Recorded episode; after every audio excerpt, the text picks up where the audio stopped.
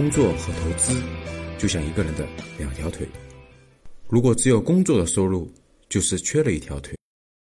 我们说一下决定房价走势的核心因素，我们也讲一下最近的状态。那大家看，呃，决定第三个课件，大家打开第三个课件。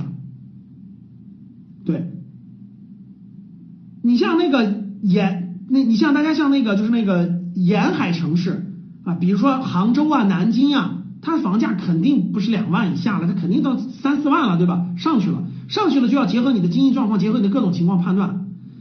然后我们看这个。反正投资性房产，我建议大家该慎重还是要慎重的啊，因为待会儿我讲完啊，大家看这这个课件，决定房价走势的三个因素，第一个因素就是供求关系，这是最基本的，各位，甭管你炒任何东西，它有一个最基本的需求量，如果这个东西是没有这个刚性需求的，那纯粹就是空中楼阁，就是泡沫啊，就空中楼阁就是泡沫。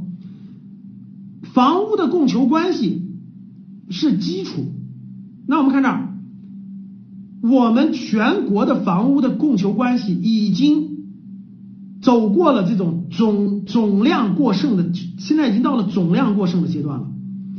局部还供不应求，你像我说的这种地区级核心城市，对吧？包括一些大城市肯定是供不应求的，但是局部是供不应求的，但是总体上已经过了这种整体上已经过了供不应求的阶阶段了，总体过剩，局部不够。现在是典型这么个阶段，所以供不应求造成房价上涨，推动房价上涨的动力已经大大下降了。二十年前中国的人均住房面积是九点八平米，各位是九点八平米，现在的住房面积平均是四十平米啊！各位你明白，中国是十四亿人啊，十四亿人呢，平均住房面积四十平米，我。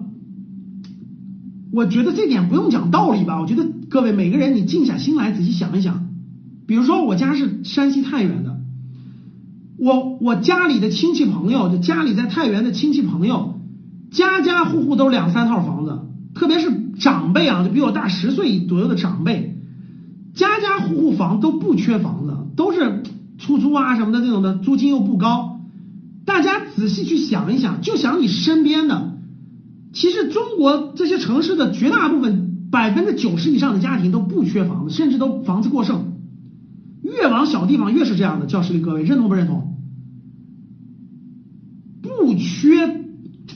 前两天那个黑龙江的鹤岗，黑龙江的鹤岗那个那个那个一平米一百三百多块钱，真实真实的。大家去小地方，去边远的小地方去看一看房价多少钱，你去做个调研。各位，你去做个调研，人口流出的小地方房价，你要多便宜有多便宜，只是你没有认真做调研。你不相信，去问那些老房子，你去问你说多少钱，你问问就知道了。绝大部分其实都是供大于，就是那种供大于求的房子是卖不出去的，很难交易。人均面积远远超标了，只是局部城市还没有解决，这是这个是一个根本，大家一定要明白，一定要明白。第二点，在这点上就明白了，只有百分之五的城市房子有供需的这种支撑，百分之九十的都没有支撑了。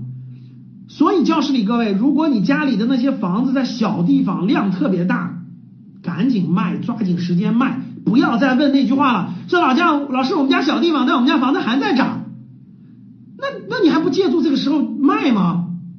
你自住没问题啊，自住你说老师，我们家拆迁户，我们家有八套房。我记得前一阵那个包有有有格局有学员在那个小地方啊，十几套房，哇！我说你有十几套房啊，赶紧卖点，留一两套住不就完了吗？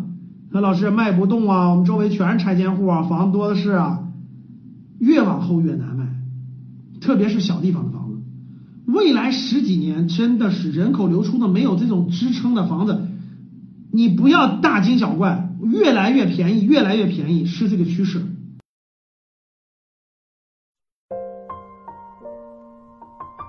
学习投资和理财，帮你走出焦虑，睡觉也能赚钱。听完很多节目后，还是困惑，不知道理财投资怎么入手？是不是之前投资有过亏损的经历？可以与阿康交流，五幺五八八六六二幺，我在微信那里等你。